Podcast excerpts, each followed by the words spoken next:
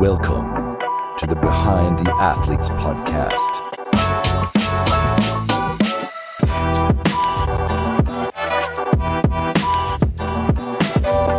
Guten Morgen und herzlich willkommen zum Behind the Athletes Podcast für Montag, den 4. März 2024.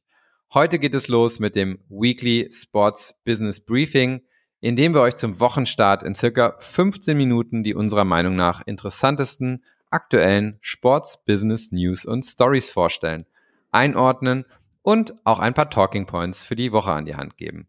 Mein Name ist Marc Hartmann und ich bin hier mit meinem Co-Host Moritz Gessel. Moin, Moritz.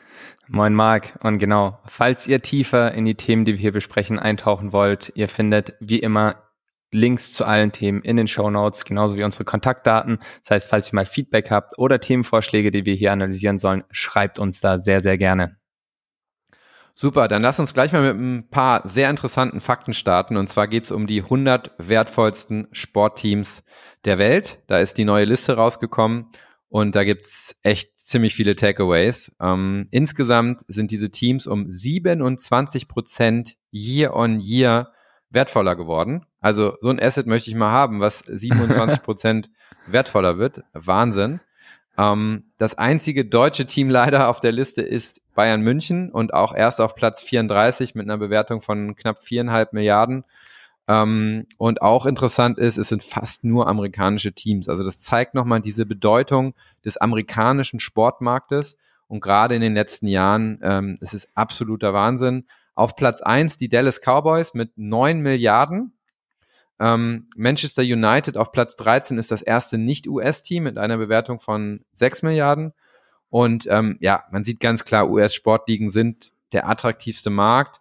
Da hat sich viel getan, auch an, aufgrund dieser Bewertung. Und zwar wurde zwischen 2019 und 2021 in den vier Ligen ähm, aus, außer, außer der NFL tatsächlich, äh, nämlich der NBA, MLS, NHL und MLB, ähm, in vier der fünf größten Ligen wurde erlaubt, institutionellen Investoren zu investieren. Die investieren dann in diese Franchises, treiben die Bewertung und natürlich, auch wenn das in der NFL noch nicht möglich ist, ähm, gibt es dann einen Spillover-Effekt. Und ähm, was ich noch sehr, sehr spannend fand, war, ähm, dass man sich als Europa natürlich schon, wir haben immer den Fußballblick und denken, äh, äh, ja, äh, sozusagen aus der Fußballbrille, aber man muss schon gucken, ähm, dass man sich in den USA wirklich noch viel abschauen kann, gerade im Vermarktungsbereich. Und ähm, ja, über die Bundesliga haben wir natürlich auch schon öfter gesprochen. Also ich denke schon, da muss viel passieren, damit wir mit ihren Bewertungen äh, und, und mithalten können. Und äh, die NFL kommt jetzt hier stark rüber, macht das ganz, ganz toll und das sollten wir eher als Vorbild sehen und dann als Bedrohung. Ähm, ja. Ganz, ganz spannend. Noch ein Fakt, Moritz, ähm, bevor du zu deinem ersten Lieblingsthema der Woche kommst, da muss ich gleich ein bisschen schmunzeln. Ähm, ich hatte gesehen, dass die Kansas City Chiefs, die jetzt ja für viele Nicht-Football-Fans so die Franchise äh, der Stunde sind, weil sie jetzt den Super Bowl gewonnen haben und das erfolgreichste Team der letzten Jahre sind, die sind tatsächlich nur 4,5 Milliarden wert laut der Liste. Und die Dallas Cowboys ähm, 9 Milliarden. Und da haben wir schon eine Hypothese, warum das so sein sollte, ne? Ja, 100 Prozent. Und zwar, dass äh, im Prinzip der sportliche Erfolg nicht die Basis ist oder nicht die volle Basis ist für die Bewertung, sondern dass auch super wichtig ist, wie das Team gemanagt ist, wie das Team vermarktet ist. Und die Dallas Cowboys sind tatsächlich, kann man sagen, das bestgemanagte Team äh, in der NFL. Jerry Jones, der Owner, macht das da wirklich gut, ist einer der auch einflussreichsten Owner in der NFL und äh, das sieht man, ist dann natürlich auch, wie, äh, wird wieder gespiegelt in der Bewertung von den Cowboys. Und äh, wie du schon angeteasert hast, ähm, äh, ein Thema, das mich sehr glücklich gemacht hat, und zwar mein eins meiner Lieblingsgetränke, und zwar der Sporttrink Gatorade kommt nach 14 Jahren im April zurück nach Deutschland in Zusammenarbeit mit der Krombacher Gruppe. Gatorade ist eine Marke von Pepsi, und gehört zu den weltweit bekanntesten und wertvollsten Getränkemarken. Und vor allem, weil wir gerade beim Super Bowl beziehungsweise bei der NFL waren, da ist immer eine Tradition, die Gatorade-Dusche nach dem Spiel. Also Andy Reid hat dann nach dem Super Bowl-Win äh, auch ein ganzes Fass Gatorade über den Kopf geleert bekommen. Gatorade ist äh, eins der größten Sportgetränke weltweit. Im Sportgetränkemarkt hat das einen Anteil, einen Marktanteil von 46 Prozent. Und das wird jetzt wieder auf den Markt hier in Deutschland gebracht mit der Drinks and More GmbH. Und das ist ein Unternehmen der Krombacher Gruppe. Ich glaube, Marc, da kannst du noch ein bisschen was dazu erzählen. Ja, genau. Also ich muss natürlich ähm, for the record hier sagen, wer meinen Fasten-Podcast gehört hat, ich trinke kein Gatorade, mehr tatsächlich. Ähm, hab's aber auch viel getrunken früher und äh, es hat mir auch geschmeckt auf jeden Fall. Ähm, genau, also äh, hinter Drinks and More ähm, steht Krombacher, das braucht man glaube ich nicht erklären, kennt jeder ähm, und die Familie Schadeberg und ähm, die sind eigentlich ganz spannende äh, Investoren im Sportbereich, denn ähm, ich glaube nicht mit ihrem Family Office, aber ähm, ein Teil der Familie hat auch in die Baller League investiert. Da gab es einen Artikel äh, im Kicker zu vor einigen Wochen und ähm, ja, ist da sehr unternehmerisch unterwegs. Äh, Drinks and More hat auch einige andere spannende neue Getränke ähm, mit Influencern zusammen auf den Markt gebracht und äh, ja genau, ja. Drinks and More habe ich schon mehrfach gehört. Ähm, äh, denkt man nicht sofort an, an Krombacher, aber wenn man sich damit ein bisschen beschäftigt, also ja, sehr spannend, wie die auch ihr Familienunternehmen und äh, ihr, ihr, ähm, ihr ganzes Getränkeangebot kontinuierlich modernisieren und da auch mit, mit Trends mitgehen und gucken, was sie machen. Also sehr, sehr spannend. Ja. Habe ich mich auch gefreut über Gatorade, auch wenn ich es jetzt nicht sofort trinken würde. genau. Und vielleicht noch ein kleiner Hinweis, ähm, falls ihr mehr über die Baller League hören wollt, da haben wir ausführlich in Folge 21 vom Behind the Athletes Podcast drüber gesprochen. Also falls ihr in das ganze Thema neue Sportligen nochmal mehr reinhören wollt, hört euch das gerne an. Dann äh, zum nächsten Thema. Die NFL hat die Salary Cap der Clubs um 30 Millionen auf 255 Millionen erhöht. Und das ist wegen einer starken Zunahme der Medienrechte. Was ist die Salary Cap für alle, die es nicht wissen? Das ist im Prinzip wie viel Teams für ihre Spieler an Gehältern ausgeben dürfen. Das soll im Prinzip den sportlichen Wettbewerb fairer machen, dass nicht ein Team, das mehr Geld hat, zum Beispiel die Dallas Cowboys, sich ganz viele Stars zusammenkaufen können und ein Team, das weniger Geld hat, wie zum Beispiel meine Arizona Cardinals, dann hinten drein gucken, sondern dass es im Prinzip fair ist für alle Teams. Das ist der höchste Anstieg der Geschichte mit 13 Prozent ein bisschen mehr als 13 Prozent. Und wie gesagt, da hinten, äh, das, das hat zum Grund, dass es einen signifika signifikanten Umsatz der Medienrechte oder einen Anstieg der Medienrechte gibt. Und ähm, mal, um das in Perspektive zu setzen, die NFL hat einen Umsatz von 19 Milliarden, plant einen Umsatz bei 2027 von 25 Milliarden. Im Vergleich die Bundesliga, die erste und zweite zusammen, also, also alle 36 Profiteams, hatten 2022, 2023 einen Umsatz von 4,3 Milliarden. Das ist, zeigt auch wieder, wie du Mark meintest, die NFL ist wirklich, oder die USA ist einer der attraktivsten Sportmärkte weltweit und wir können uns da sehr, sehr viel von abgucken. Ähm, und das zeigt aber auch wieder, dass Medienrechte sind und bleiben die wichtigste Einnahmequelle für Sportligen, werden immer teurer. Also es wird auch spannend zu sehen, wie sich Broadcaster das sich weiterhin leisten können, diese Medienrechte von den Sportrechtehaltern zu kaufen. Und das allerletzte, was ich super spannend finde, ist, das gibt natürlich die 30 Millionen Teams mehr Flexibilität, neue Spieler zu sein, jetzige Stars unter Vertrag zu halten. Und ich hoffe, dass das den sportlichen Wettkampf noch besser macht nächste Saison. Ja, absolut. Also ähm, man sieht's ja, die haben, klar, die vermarkten gut, aber die haben halt mit ihrer Salary Cap Regel wirklich einen Cornerstone ihres Erfolgs, weil das das Produkt einfach spannend hält und wir äh, eben nicht so eine Situation bekommen wie in Deutschland, in Frankreich, äh, in Spanien gewinnen auch nur zwei, zweieinhalb Teams jedes Jahr wahrscheinlich die, ja. die Meisterschaft. Und das schafft die NFL ähm, und auch die anderen amerikanischen Sportligen über Draft und Salary Cap und so ähm, einfach sehr, sehr gut. Dass es da sehr spannend bleibt und dass das Drama-Level hoch bleibt in der Liga. Genau. Ähm, wir gehen von Amerika ähm, wieder nach Europa, aber erstmal nach UK. Und zwar, wir hatten das Thema schon ähm, öfter. Ähm, der Kauf von äh, Ineos beziehungsweise dem Milliardär Radcliffe von äh, Manchester United. Ähm, hatte ich vorhin gesagt, Manchester United ist das top-europäische Team in dem Ranking. Und das ist ganz spannend, weil jeder, der einmal drüber nachdenkt, wird sagen, ah, wann hat Manchester United denn das letzte Mal was gewonnen? Ähm, und das ist auch ein interessantes Beispiel. Da gibt es sogar einen Harvard-Case drüber, ähm, wie Manchester United es geschafft hat, ähm, ich sag mal nicht, sich vom sportlichen Erfolg zu entkoppeln, aber doch eine Marke zu schaffen, die mehr ist als das, was nur auf dem, auf dem Platz passiert. Ohne das geht es nicht. Ja, ähm, aber es ist schon spannend, weil die haben, glaube ich, die letzten zehn Jahre nichts mehr gewonnen ähm, und spielen keine, äh, keine große Rolle mehr und äh, sind eher durch Skandale oder durch sozusagen Probleme mit Spielern aufgefallen und ähm, haben trotzdem ihre Marke ähm, stark gehalten. Ähm, kann man mal googeln, den Harvard Case, ähm, fand ich, finde ich sehr, sehr spannend.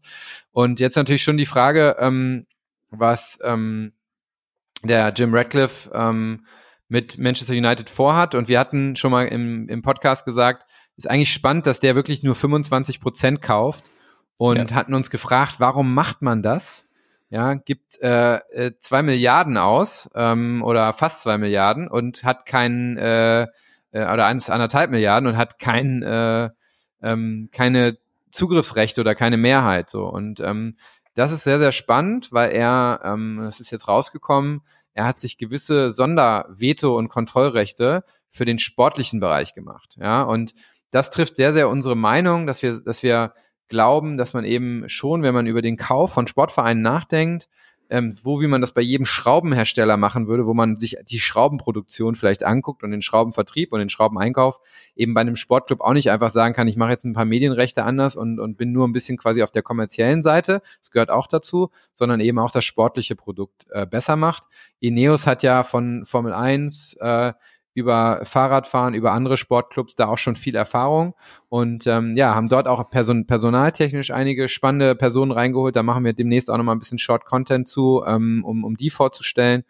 Und ähm, insofern, ja, also Ineos sollte man sich, wenn man sich dafür interessiert, wie man als Sportinvestor operativ rangeht, sollte man sich auf jeden Fall angucken, ähm, ist absolut spannend und wir, wir bleiben an der Story auf jeden Fall dran, auch wenn Manchester United jetzt aus sportlicher Sicht noch nicht äh, gerade Fokus der Aufmerksamkeit ist.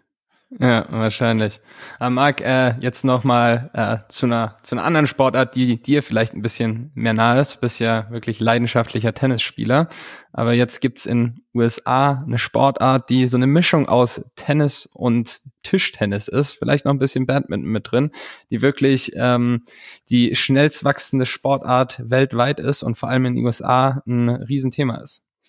Ja, genau. Also, ähm, wer es noch nicht gedacht hat, es geht natürlich ähm, um äh, Pickleball, ja. Ähm, was ist das? Das ist irgendwie eine Mischung aus Tennis, Tischtennis, Boccia. Also man spielt auf einem sehr kleinen Feld ähm, mit Bällen, die Löcher drin haben. Das führt dazu, das sind so plastikmäßige Bälle. Die Schläger sind eher, erinnern eher an so holzartige Boccia-Schläger. Ähm, man spielt Doppel, ähm, ist die Hälfte des, eine Hälfte eines Tennisfeldes und durch diesen durchlöcherten Plastikball, der eben nicht so schnell fliegt, ist es re relativ einfach zu lernen. Also ähm, ich habe auch Familie in den USA und das ist eigentlich so ein bisschen, die sind teilweise ein bisschen älter auch, leben in Florida, weil wer hätte es gedacht? Und das ist schon ein bisschen so der, äh, war eigentlich der ähm, Old People Sport. Also es wurde sich jetzt nicht neu ausgedacht, es gibt seit Jahren, ähm, aber ist zum absoluten, äh, absoluten äh, äh, Trend und Volkssport in den USA geworden. Ähm, es bauen sich überall Tausende von neue Spielfelder auf. Das ist auch von der Infrastruktur sehr einfach natürlich zu bauen. Und ähm, das Spannende oder wie wir jetzt auch drauf, wieder drauf gekommen sind, war, dass eben die Studie gesagt hat, dass die Amerikaner sich mehr physisch, mehr körperliche Aktivität haben und der Kerntreiber dahinter Pickleball ist.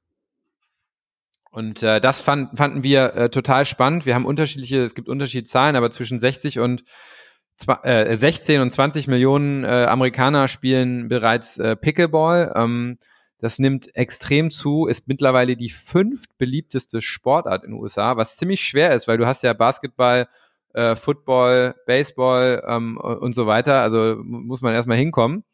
Und ähm, ja, da gibt's äh, große Investoren, da sind sehr viele, werden neue Ligen gegründet, sind sehr prominente Investoren. Ähm, mit dabei, äh, ein bisschen zu auch Hedgefondsmanagern und ähm, da äh, ja passiert ähm, passiert sehr viel und zeigt wieder, dass die Amerikaner ähm, gerade was so Trendsportarten angeht und die Vermarktung auch wirklich, also wir wollen jetzt hier nicht die ganze Zeit das Loblied auf Amerika singen, ja, mhm. ähm, überhaupt nicht, aber ähm, auch das zeigt wieder, ähm, zumindest ähm, wenn sie es angehen, äh, gehen sie richtig ran und da sind wirklich von Michael Jordan, Drake, ähm, also Musikleute, ähm, Tom Brady, ähm, also wirklich jeder in den USA, der Rang und Namen hat, ähm, Serena Williams, alle sind da irgendwo investiert. Das ist natürlich ja. schon ein großer Hype. Ähm, aber ähm, ich kann mir eigentlich vorstellen, dass das in Europa durchaus auch Fuß fassen kann, weil einfach erstmal die Infrastruktur doch relativ einfach ist. Es ist super schwer. Ich habe versucht, es hier in Deutschland äh, zu spielen und ähm, äh, tu mich wirklich schwer, weil man es in irgendwelchen Turnhallen spielen kann für zwei Stunden freitagsabends von sechs bis bis acht. ähm, aber genau, also finde ich einen spannenden spannenden Playground, auch wenn man sich irgendwie überlegt, wie man im im Sportbereich was machen kann.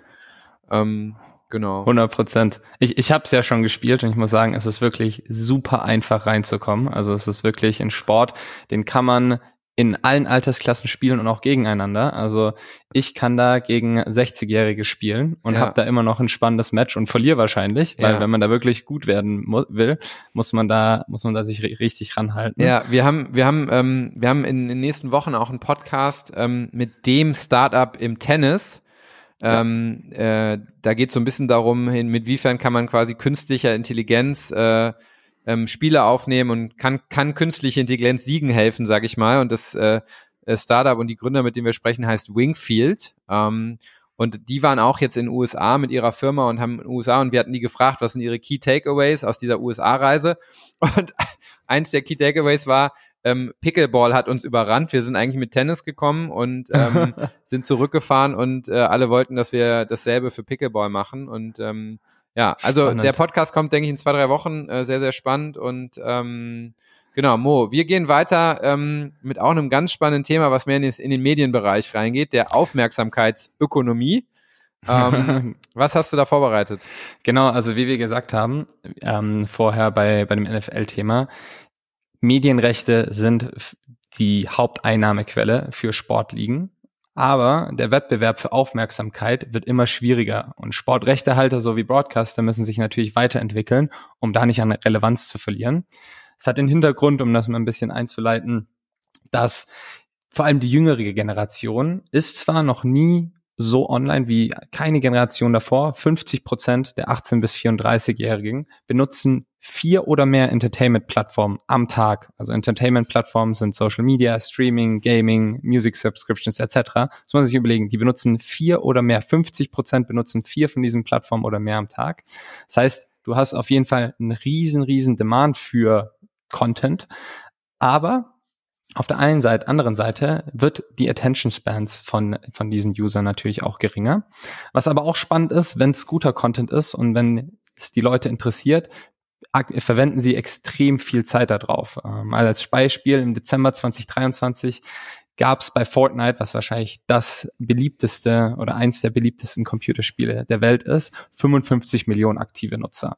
Und das heißt, was können Sportrechtehalter und Broadcaster tun, um relevant zu bleiben? Und da gibt es im Prinzip drei große Punkte, die wir uns angeschaut haben. Das erste ist, do not stay in your lane. Was meinen wir damit?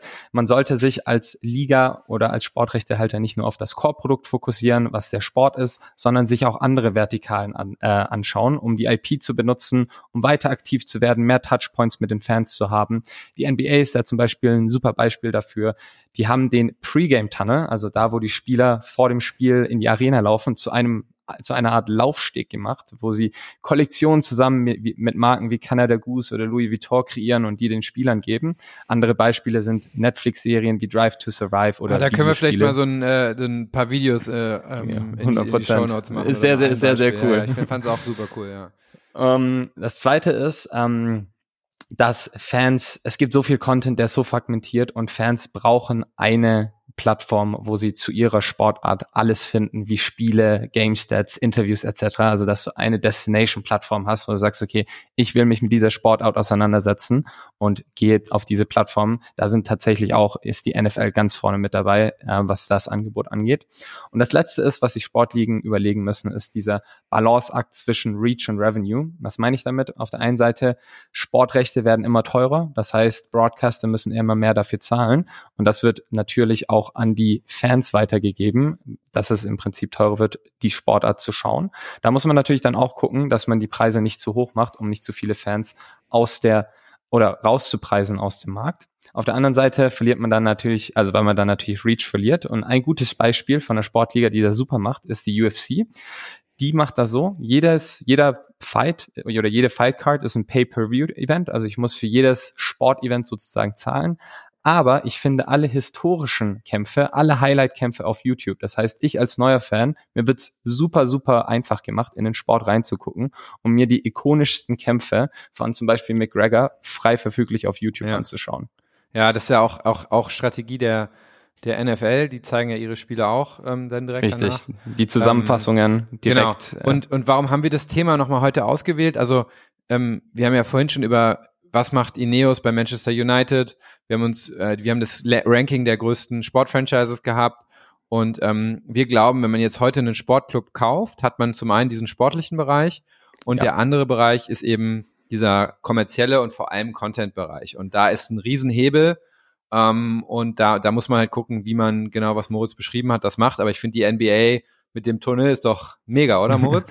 ja, voll. Also das ist auch ein Riesenspektakel für die Spieler selber, aber natürlich auch für die Fans. Und Superfans, die sich dann diese Artikel weiterkaufen wollen. Und ähm, wir sind fast am Ende. Wir ja. haben noch unseren Sports Business Fact of the Week Markt und wie letzte Woche besprochen, äh, versprochen, ähm, habe ich Soundeffekte mitgebracht. für, für den Fact of the Week, bitte. Schön, wie du dich schon den ganzen Podcast darauf gefreut hast, ja. Also, ja. wenn ihr ihn jetzt sehen könntet, ähm, die Augen glänzen von äh, Moritz. Ähm, ja, äh, ich komme dann trotzdem mal zum Fun Fact, auch wenn der nach der Intro natürlich schwer ist. Ähm, und zwar geht's um äh, die Bedeutung von WhatsApp-Channels und ähm, ähm, der sozusagen oder surprising Fact ist, dass acht der größten zehn WhatsApp-Kanäle und WhatsApp-Kanäle sind diese Kanäle, könnt ihr mal gucken bei WhatsApp, wenn ihr da reinschaut, äh, was sozusagen, äh, wo, wo quasi die Marken oder Firmen euch, euch ein bisschen oder auch Influencer einfach Sachen pushen können, ohne dass ihr zurückschreibt. Und acht der größten sind äh, Sportvereine oder haben irgendwie mit Sport zu tun. Ähm, ganz vorne äh, Dortmund vor Bayern, ja. Ähm, aber äh, ganz spannend ist auch, äh, sowohl der HSV, ähm, Shoutout zu allen HSV-Fans, als auch Schalke 04 mischen da ziemlich die Bundesliga auf. Ähm, denn äh, mal zum Vergleich, ähm, äh, Eintracht Frankfurt ist auf Platz 7 als Erstligist mit 220.000 Abonnenten und ähm, Schalke 04 260.000 auf Platz 5. Dazwischen ähm, hängen nur DM und Rossmann rum ähm, als äh, Nicht-Sportvereine. Und ähm, Schalke hat das aufgebaut in drei oder vier Monaten. Ähm, und das ist natürlich schon spannend, wenn man sich überlegt, dass ein Zweitligist, der eigentlich gerade, wo alle von der sportlichen Seite drüber nachdenken, steigt der eigentlich ab, ja, ähm, in die dritte Liga und geht der pleite, dass der schafft, in vier Monaten eine Reach von 260.000 Leute zu haben, die äh, engagieren äh, oder äh, engagen mit dem, mit dem Verein. Und deswegen, also dieses Thema WhatsApp-Channels sollte man sich angucken. Ähm, wir hatten das auch mal angedacht für unseren, äh, äh für unseren äh, Podcast hier. Wir machen das aber weiterhin in dieser kleinen Closed-Gruppe im Prinzip, wo wir euch vor ein paar Leuten was das reinstellen. Aber äh, ich sag mal, für größere Reichweiten ähm, würde ich mir als Sportverein angucken und du siehst, dass auch eben Zweitligisten oder äh, denen es auch tatsächlich nicht so gut geht, da, da viel machen können. 100 Prozent. Genau, ähm, das war's für diese Woche mit unserem Sports Business Briefing. Ausblick auf die nächste Woche. Marc, du bist noch auf einer ziemlich spannenden Tech-Konferenz unterwegs, ähm, wo wir auch noch mal ein bisschen Content drumherum bringen werden. Genau. Ja, das Spannende, äh, genau, das wird in London sein, ähm, ist von einer großen Investmentbank organisiert und da wird unter anderem äh, der Gérard Piquet sein, der die Kings League gegründet hat. Ähm, und äh, da steht Sport ist Tech im Fokus, aber Sport ist, ist auch ein Teil davon und äh, genau. Ja, werden und, wir auf jeden äh, Fall von berichten. Genau, und das, das genau. war's wieder für diese Woche. Wir wünschen euch einen super Start in die Woche und hören uns dann nächste Woche wie immer wieder. Vielen Dank fürs Zuhören und viele Grüße. Schöne Woche. Ciao. Ciao, ciao. Zum Abschluss noch zwei kleine Bitten an euch. Wir würden uns sehr freuen, wenn ihr uns auf Spotify und Apple bewerten könntet. Klammer auf, gerne gut. Das hilft uns unheimlich, um auf diesen Plattformen präsenter zu sein und da mehr Visibilität zu haben. Und zum Zweiten freuen wir uns wirklich über jegliches Feedback, Ideen, Anregungen für Gäste. Und äh, ja, Link ist in den Show Notes. Ansonsten könnt ihr mich auch auf LinkedIn erreichen oder WhatsApp. Und ähm, genau, in diesem Sinne, vielen, vielen Dank und bleibt uns treu.